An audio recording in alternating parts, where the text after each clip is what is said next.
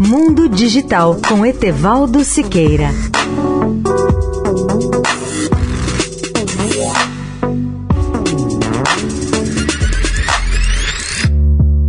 Olá, ouvintes da Eldorado. A Intel chocou Wall Street com a queda surpreendente de sua receita no último trimestre e com a redução de suas perspectivas financeiras para o resto deste ano.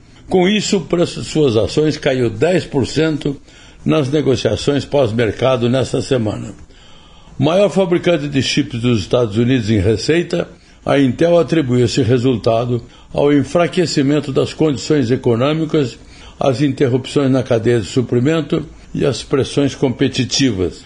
A queda das ações sugere ainda que a Intel foi prejudicada por sua grande exposição e visibilidade no mercado de PCs, que hoje está em queda, além de sua perda de liderança na fabricação de chips de ponta, agora liderada pela chinesa TSMC, que se tornou a maior produtora de semicondutores do mundo.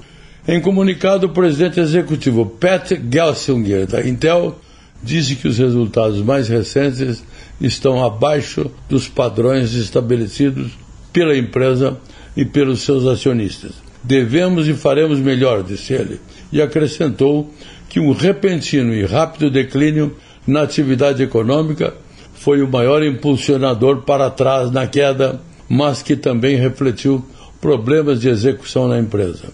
A receita prevista para o segundo trimestre do ano caiu 17% em relação ao ano anterior, para 15,3 bilhões de dólares, enquanto o lucro por ação caiu 79% para apenas 29 centavos.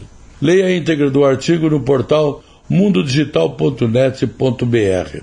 Etevaldo Siqueira, especial para a Rádio Eldorado. Mundo Digital com Etevaldo Siqueira.